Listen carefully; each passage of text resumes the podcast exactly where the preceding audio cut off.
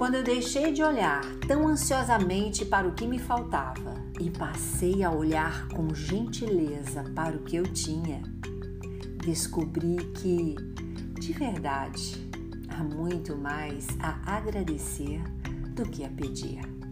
Esta citação é conhecida na internet como sendo de autoria da Ana Giacomo. Este tema de hoje eu tenho um xodó particular por ele, porque tem um simbolismo especial em minha vida. Foi quando realmente eu tive a noção exata da importância da gratidão.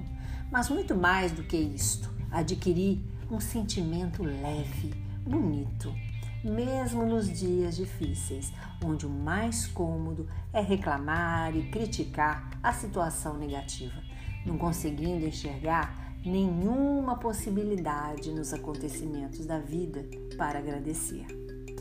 Você gosta de conversar com alguém que reclama de tudo o tempo inteiro?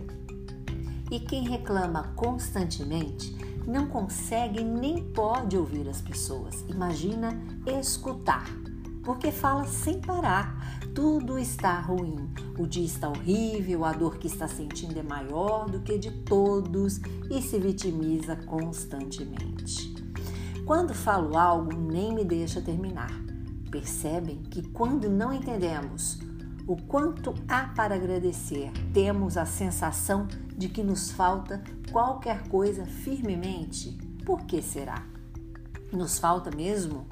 Muitos possuem a intenção de generosamente dar afeto, atenção, mas a pessoa ingrata não permite, sabe por quê?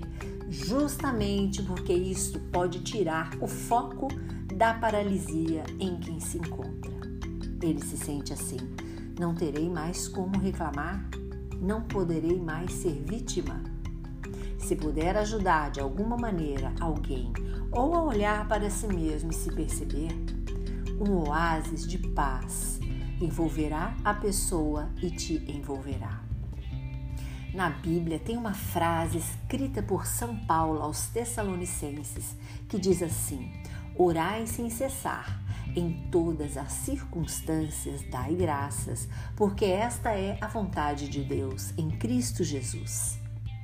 Muitos de nós, quando estamos no olho do furacão, claro, não entendemos o que São Paulo estava tentando nos dizer, porque é humanamente impossível. A dor nos paralisa, congela. Enxergar uma saída, um raio de luz é difícil, porque estamos adoecidos emocionalmente, estamos sem noção, a tristeza nos consome integralmente em todas as áreas da nossa vida. Nosso organismo se defende e, em algum momento, a situação chega em um ponto que o pisca-alerta vermelho acende.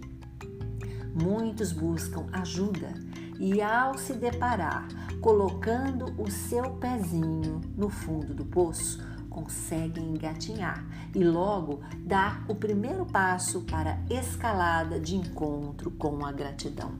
Quando fazemos este movimento e chegamos ao destino da gratidão, um poderoso milagre acontece. E o remédio é a fórmula mais reparadora que pode existir, mais eficiente: a gratidão quando conseguimos nutrir este sentimento tão reparador e renovador, a gratidão tem o poder de recuperar a nossa saúde física e mental. E quando meditamos, oramos ou conversamos com Deus, esta postura de gratidão faz todas as situações de nossas vidas se transformarem. Tudo irá ficar mais leve, suave. Experimente. A disposição para a gratidão reinventa maneiras de enxergarmos a vida, a família, os amigos, tudo, tudo. Convido você para te incentivar à prática de ter momentos de elevação espiritual. A meditação, a gratidão é maravilhosa e vou fazer uma breve e rápida, mas você pode com calma fazer na sua casa e você vai ver o poder acontecendo nos seus sentimentos, nas suas sensações. Sente-se confortavelmente. Inspire e expire profundamente. pelo menos por quatro vezes, ou quanto você sentir que a leveza está chegando e fazendo um ninho no seu coração. Imagine uma luz no alto da tua cabeça e esta luz caminha percorrendo todo o teu corpo, até os pés, formando uma bolha. Se enxergue agora dentro desta bolha de luz.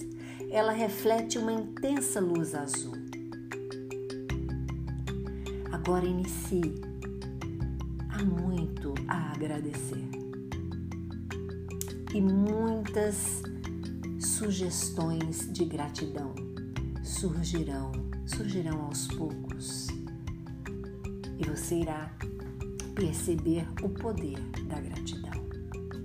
Toda terça-feira, um podcast para despertar a mente dos meus amados ouvintes. Curta e compartilhe. Sou Suzy Vatê e este foi mais um Despertar a Espiritualidade.